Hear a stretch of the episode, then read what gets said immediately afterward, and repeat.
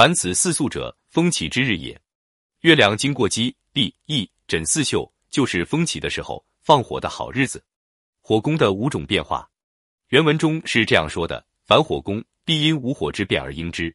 火发于内，则早应之于外。火发兵境者，待而勿攻，及其火力，可从而从之，不可从而止。火可发于外，无待于内，以时发之。火发上风，无攻下风。昼风久，夜风止。凡军必知有无火之变，以硕守之。故以火佐攻者明，以水佐攻者强。谁可以决，不可以夺。本人详解：凡火攻，必因无火之变而应之。梅尧臣著，因火为变，以兵应之。凡用火攻，要根据五种火攻的变化使用，以兵势配合火势变化使用。五火就是前面说的火人、火机、火资、火库、火队五种火攻方式。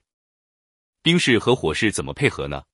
下面讲了五条，所以把无火之变解成这五种变化也说得通。一、火发于内，则早应之于外，在敌人内部放火，就要及时从外面派兵策应。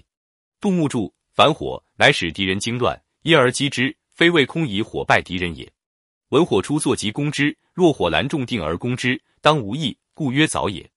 放火不是一定指望光靠那火烧死敌军，而是要引起他的惊慌混乱，然后乘乱攻之。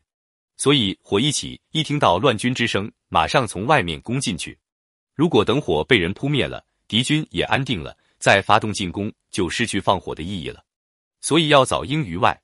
二火发兵境者，待而勿攻，及其火力，可从而从之，不可从而止。如果敌营起火后，敌军非常镇静，没有喧哗，没有慌乱，那就表明敌将治军严谨，敌军训练有素，而且早有准备。这时候就不要进攻，等待一下，加强火势，能有机会就攻，没有机会就算了。所以任何时候都不是非打不可，不要觉得自己白来一趟，白来一趟比大败而归强。如果大败而不能归，就更惨了。可以打就打，不可以打就不打，一定要知止。不甘心白准备了，不知止，非要干一场，正是败将的性格。三火可发于外，无待于内，以时发之。如果从外面放火，则不需要内应。只需要适时放火就行。李全柱：魏武破袁绍于官渡，用许攸计，烧辎重万余，则其意也。官渡之战，曹操烧袁绍辎重，就是从外面放火。